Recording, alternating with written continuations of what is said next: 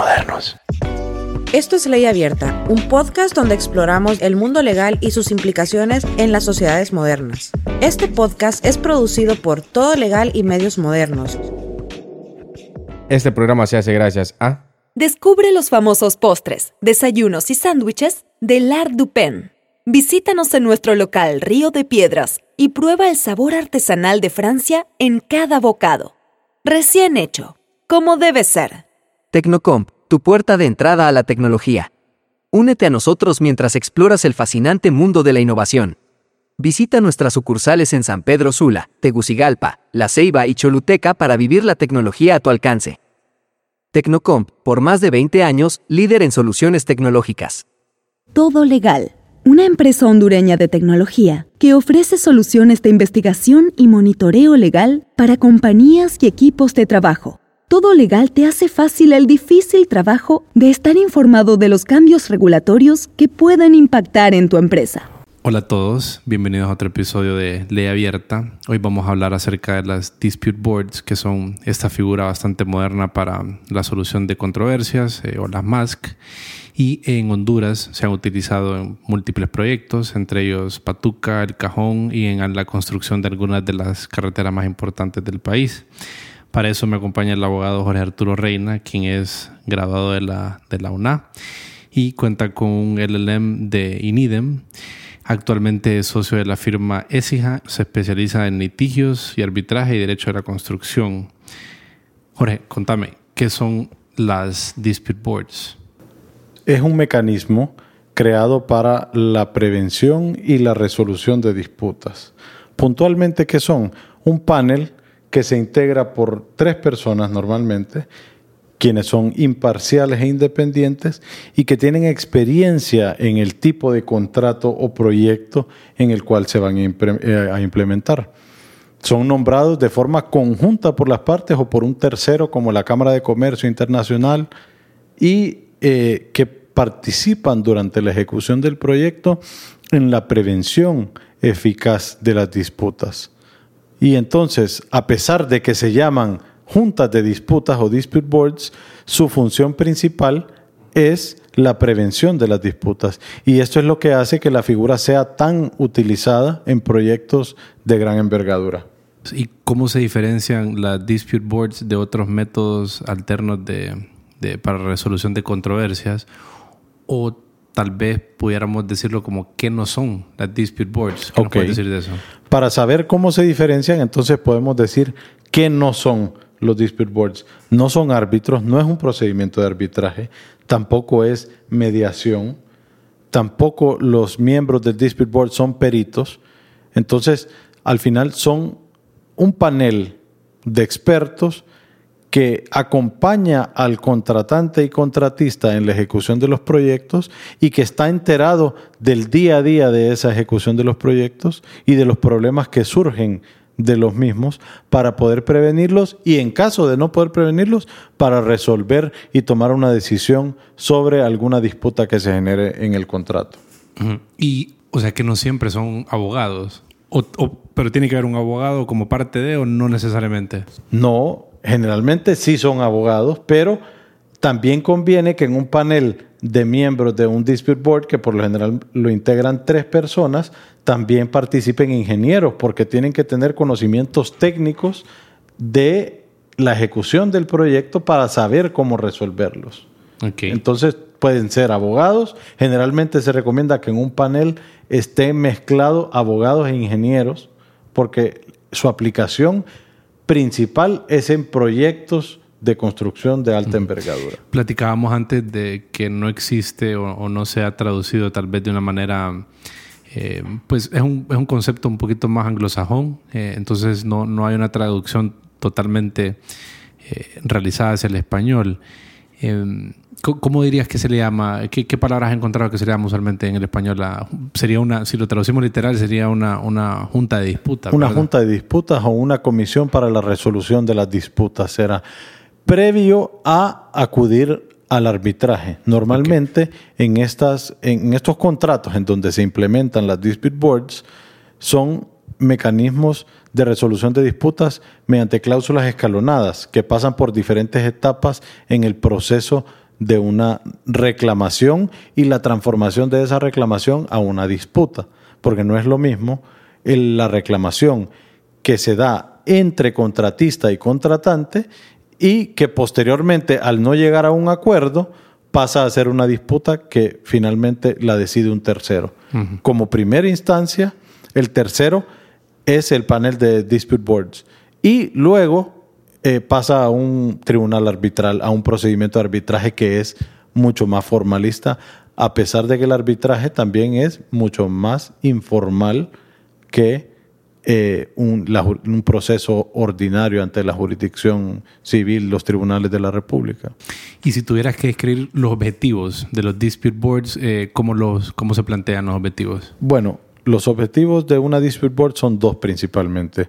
El primero es la prevención de las disputas, mediante el cual ellos, los miembros de, un dispute board, implementan técnicas y visitas al sitio y entienden del desarrollo y la ejecución de los proyectos para poder evitar que se genere una disputa antes de que la misma se cree.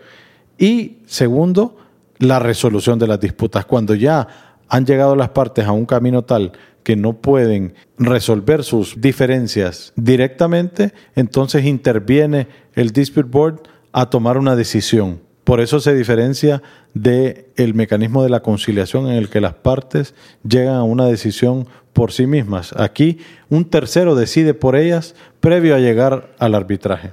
Y me suena como que hay un, hay un interés aquí de que sea bien expedito. O sea, te comentaba al inicio o antes de que grabáramos que era como una justicia continua, o sea, tener una, una, una, junta o una persona que está constantemente formando parte del proyecto y conociendo de las interioridades para evitar que se llegue a la controversia y en caso que suceda, pues como que ya tiene las, las pruebas, ya conoce de fondo la, la situación y puede ser mucho más rápido que, que incluso un arbitraje, ¿no? Correcto, esa es la gran diferencia entre un dispute board y un arbitraje, porque en este proceso anterior al arbitraje, los miembros del dispute board conocen y están acompañando a las partes durante la ejecución de estos proyectos. Y entonces conocen de los problemas internos y de las complicaciones que tiene la ejecución de todos estos proyectos de alta envergadura distinto a un proceso de arbitraje en el cual los árbitros llegan a conocer de un conflicto años después de que el proyecto ya se ejecutó. llegan en cero. Entonces pierde, eh, llegan en cero, no conocen de las interioridades del proyecto y entonces, digamos, se pierde esa eh, intención de las partes de resolver los problemas en tiempo y de evitar demoras innecesarias. Y hablemos un poquito de los tipos de proyectos para los cuales aplican los dispute boards. ¿Qué, qué nos pudieras contar de eso? Los tipos de proyectos en que se usan las dispute boards, como te dije, generalmente son proyectos de construcción de gran envergadura. Por ejemplo, en la construcción de aeropuertos. Solo construcción. En ninguna otra. Principalmente en el tema de la construcción se han implementado. Pero los tipos de proyectos en que se usan las dispute boards son generalmente proyectos de construcción de aeropuertos, de puentes, edificios, represas hidroeléctricas, minería, carreteras, puertos, eh, centrales hidroeléctricas, proyectos de infraestructura principalmente, ¿verdad? ¿Y por qué no sería, digamos, en la construcción de, una, de, algo pequeño, de una casa, eh, por qué no sería viable? ¿Qué, qué componente aquí eh, ¿Qué componente hace que el tamaño del proyecto sea una pieza clave para que valga la pena montar un dispute board? Deben ser, todos estos proyectos que mencionamos tienen algo en común, que es la larga duración, eh, los métodos de construcción que son complejos, que tienen un alto contenido técnico, eh, que requieren de que, que, exista un técnico involucrado en todo el proceso de construcción. Un, un contrato de construcción simple de una casa, de un edificio que termina en un año, no requiere un alto contenido técnico. Puede tener diferencias y pueden surgir disputas de él, pero no requiere de esa especialización y de ese costo elevado eh, que significa la implementación de la figura. Ya mencionamos algunos de los proyectos en los que en, los que en Honduras se, se, han, se han llevado a cabo dispute boards. Eh, ¿Vos en cuáles has participado en cuáles has tenido relación? Si tal vez nos pudieras contar un poquito de eso. Pues he analizado casos y he participado en elaborar opiniones legales en las que se derivan de decisiones que toman los miembros de una dispute board.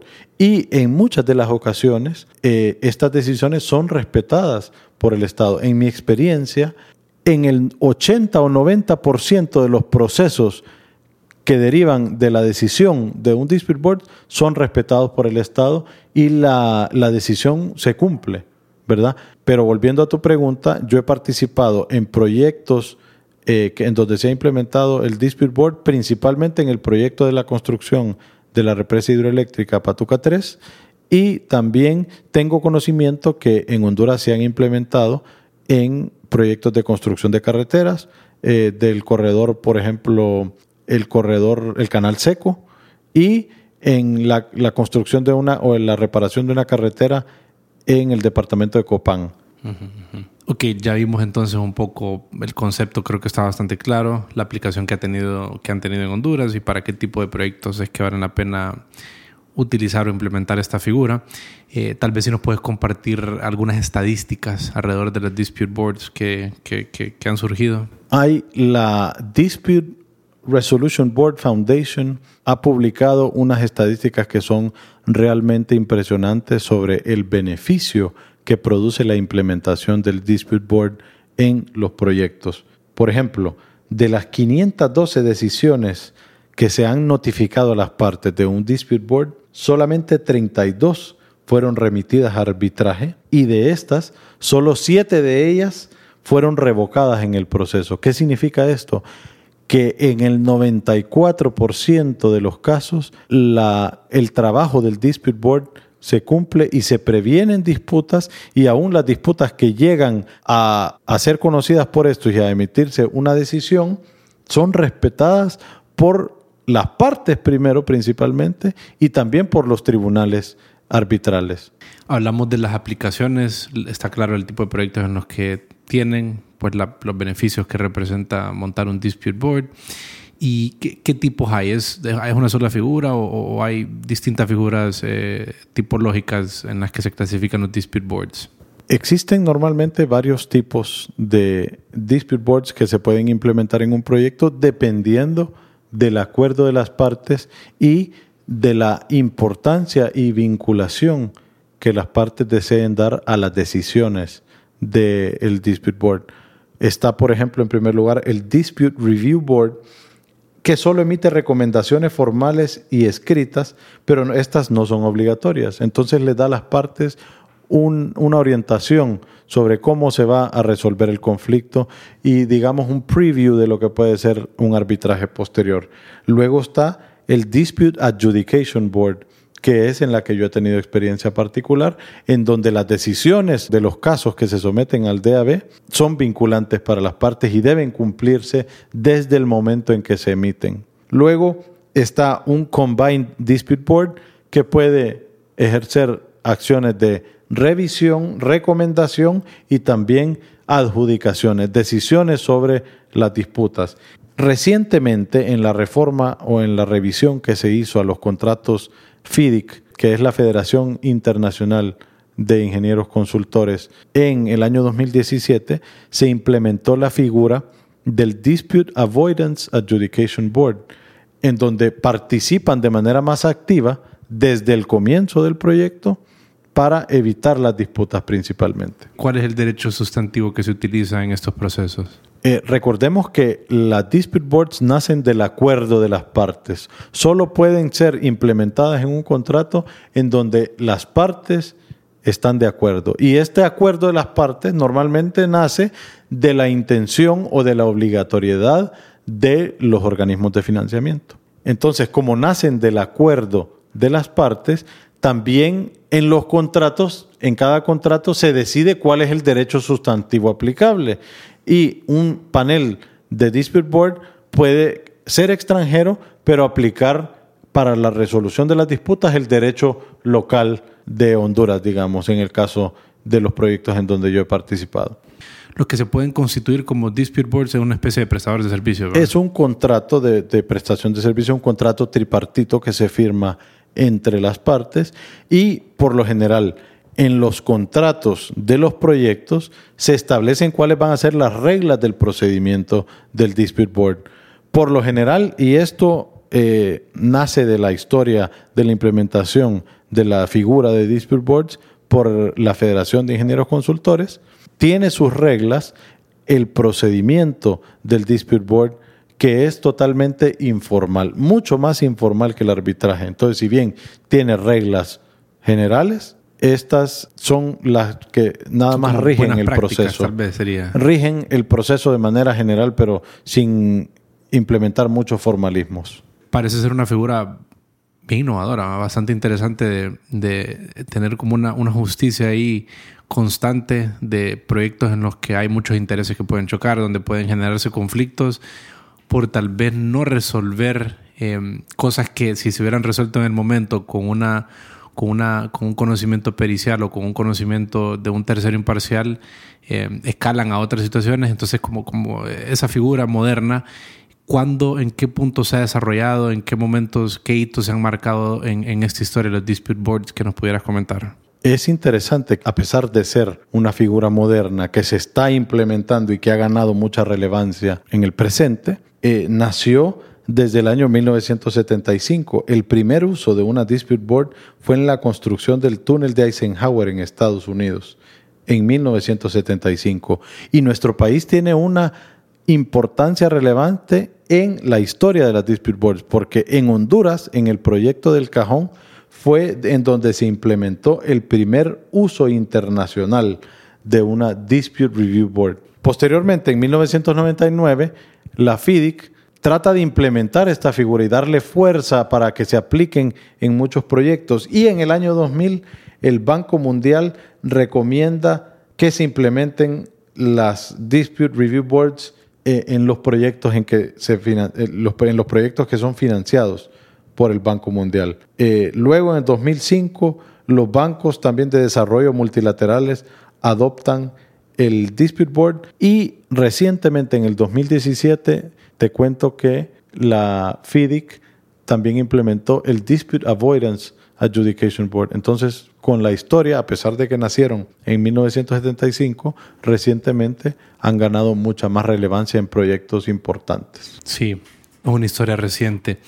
A la hora de desarrollar un proyecto, si una, por las partes que configuran una, una relación contractual en la que aplique un dispute board quisieran configurar una de estas figuras, ¿cómo, ¿cómo sucede? ¿Cómo se constituye esta junta que resuelve disputas? ¿Cuáles son los pasos? Bueno, generalmente, y existe, como es nueva la figura de reciente aplicación, existe desconocimiento de aún de las autoridades de la administración pública en la aplicación de la figura.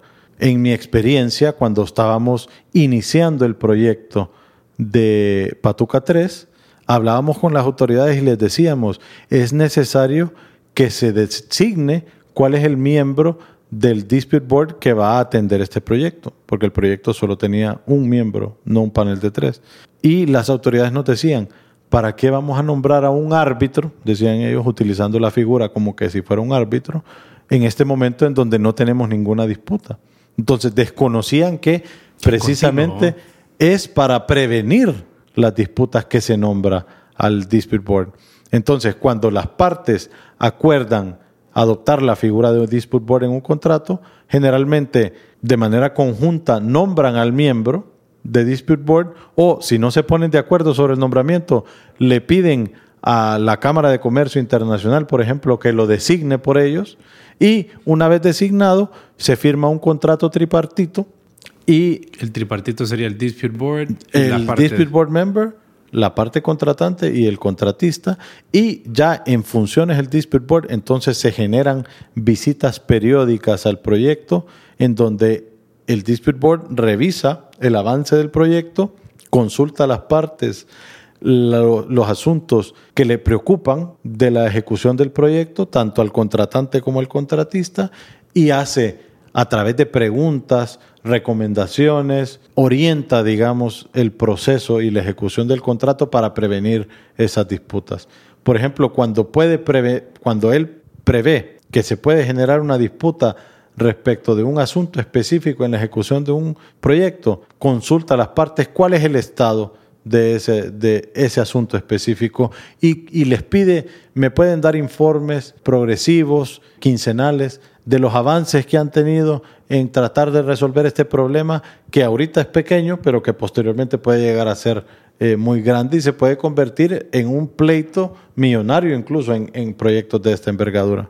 Claro, la habilidad de, de, de este panel o de este miembro es la experiencia que tiene identificando, viendo a través de su, de su carrera eh, potenciales problemas. Entonces, sabiendo cuáles son aquellas cosas que tal vez las partes no, no, no prevén y que no las miran como minúsculas en su momento, pero él con experiencia sabe que esas son las que terminan reventando en, en, La- en procesos millonarios que, que, pues todos queremos evitar. Lo que queremos es que las obras se realicen como se deben realizar y que no haya ningún problema. la experiencia del Dispute Board, de los miembros que, que formen parte del Dispute Board es clave para la prevención de las disputas. Y ellos, al ser expertos y con trayectoria, son personas que son escuchadas y respetadas por las partes. Y como están monitoreando el problema, el proyecto, perdón, como están monitoreando el proyecto desde antes de que surjan los problemas, están enterados de todas las situaciones que pueden llegar a causar un problema más adelante. Y entonces atienden ese problema desde la raíz y en muchos de los casos se resuelve, como, como lo vimos en las estadísticas que la DRBF proporciona. Entonces al final los proyectos avanzan, se ejecutan en tiempos menores a que si existe una disputa entre las partes y nos vamos a arbitraje y estamos suspendiendo el proyecto cada vez que exista un problema que necesite ser resuelto por un tercero. ¿Y cómo miras vos, Jorge, el desarrollo o el uso y el futuro en general de esta figura en, Honduras, eh, en la región y en el mundo? En, en- en Bueno, cada día se están implementando más y más estas figuras en los contratos de construcción de infraestructura, principalmente en contratos de proyectos grandes. Y en mi experiencia personal, esta figura ha servido para evitar tanto al contratista eh, ir a arbitrajes innecesarios y para ahorrar costos también a la administración pública, porque esto hace que no que, el problema se resuelva en etapas preliminares, donde en la ejecución normal de un proyecto público casi nunca se resuelven los problemas. Con la implementación de la figura del dispute board, en el 80-90% de los casos, las partes, aún la administración pública, respeta las decisiones que emite el dispute board y éstas se cumplen. Y, y contame, ¿cómo funciona la relación que ustedes eh, con ESIJA han logrado forjar eh, alrededor de Dispute Boards? Eh, ¿Se les acercan los contratistas? Contame un poquito de eso. Bueno, participamos en la durante la gestión y ejecución de proyectos importantes que implementaron esta figura. Y entonces, dentro de esas reclamaciones y disputas que se fueron generando de estos proyectos, hemos participado en los procesos de eh, presentación del reclamo, presentación de la disputa, audiencias, hasta llegar a la resolución o el, la decisión del dispute board. Pero también hemos tenido otros casos en donde clientes nos piden opiniones legales de cómo se puede implementar, por ejemplo, una decisión del dispute board cuando ésta no se cumple. Eh, es interesante la figura de la implementación o la ejecutabilidad que tiene un dispute board, porque las decisiones, como nacen del acuerdo de las partes en un contrato, las decisiones del DAB no pueden ser ejecutadas por sí mismas, no carecen de la fuerza ejecutiva. Pero precisamente porque nacen del acuerdo de las partes, una decisión del DAB que es incumplida se considera un incumplimiento del contrato y entonces puede ir posteriormente a ser reclamada frente a un arbitraje, pero ya no a discutir sobre el fondo, solo a discutir sobre eh, el derecho al que tiene la parte que fue favorecida con la decisión del DAB. El arbitraje, el, ar- el procedimiento de arbitraje va a derivar en un laudo, que ese laudo sí puede ser ejecutable. Entonces nosotros participamos en asesorar a nuestros clientes tanto en los procesos del, de dispute boards como en, al tener un título de una decisión del, del dispute board, cómo podemos lograr que, ese, que esa decisión pueda ser ejecutada para que se cumpla lo que se decidió. ¿Y ustedes en ESIJA han, han realizado eventos eh, relacionados con el tema de DABs, tengo entendido, o han traído a conferencistas internacionales o tienen planes o están inscritos a alguna organización? Tenemos planes. Estoy inscrito yo en la Dispute Resolution Board Foundation. Recientemente he participado en unos eventos internacionales en donde se expone y se debate sobre la implementación de esta figura. Y eh, bueno, como parte del proyecto que tenemos de expansión y de eh, conocimiento de la figura, estamos también pensando en traer expertos para que se pueda conocer esta figura y que le sirva a los contratistas locales que quieran implementarla en los contratos con el Estado y también a las autoridades que la quieran implementar en sus contratos. Contame un poquito acerca de, de Esija, esta marca que tengo entendido se origina en España, tiene una propuesta bastante innovadora y que se ha extendido a América Latina. Eh, contame un poquito de Esija, qué planes tienen y qué han hecho. Esija es una firma internacional que tiene sede en España y que desde el 2018 decidió expandirse hacia Latinoamérica creando eh, o asociándose con firmas locales que ya tenían experiencia eh, para crear una red, una sola firma, bajo unos mismos principios,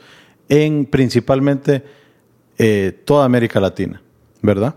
En España tiene presencia en Madrid y en Barcelona, luego en Portugal, el Caribe, México, Centroamérica y muchos países de Sudamérica. Recientemente en España ha ganado nuevamente el premio por ocho años consecutivos como mejor firma de economía digital del mercado español. Y aquí en Honduras hemos estado nominados a la mejor firma del año durante los últimos dos años consecutivos. Nosotros estamos enfocados en el área corporativa, en área eh, de seguros y financiera y en temas de litigios y arbitraje, enfocándonos en derecho de la construcción también. Entonces, es parte de lo que nosotros, del, tipo de clientes que nosotros atendemos en el día a día. Jorge, ¿y cómo haces vos para estar informado, para realizar tus procesos de investigación legal? Por lo general, y desde que conozco la herramienta de todo legal, la he utilizado cada vez más. Me parece una herramienta muy buena porque me permite eh, buscar y estar al tanto de lo que se está publicando eh, día a día en la Gaceta y también de buscar temas claves que nos sirven a nosotros en los análisis que tenemos que hacer eh, al elaborar una opinión legal. Entonces, el tener digitalizada y procesada la información mm, me parece una herramienta muy útil para el trabajo legal en el día a día. Sí, es eh, el derecho y la, y la tecnología, fíjate que van de la mano, van de la mano solamente que que tal vez eh, el abogado o los abogados somos un poco renuentes al uso de la tecnología por el cambio, pero el contenido legal, al ser esencialmente basado en texto, se presta muy bien para las computadoras. Entonces algo que lo puedes procesar con las computadoras de manera magnífica y lo puedes hacer accesible a través de herramientas de búsqueda y de servicios de notificación como lo que hacemos en todo legal. Te agradezco por tu tiempo, Jorge. Muchas gracias. La edición, mezcla y música de este programa están a cargo de Víctor Humansor y Rodil Rivera.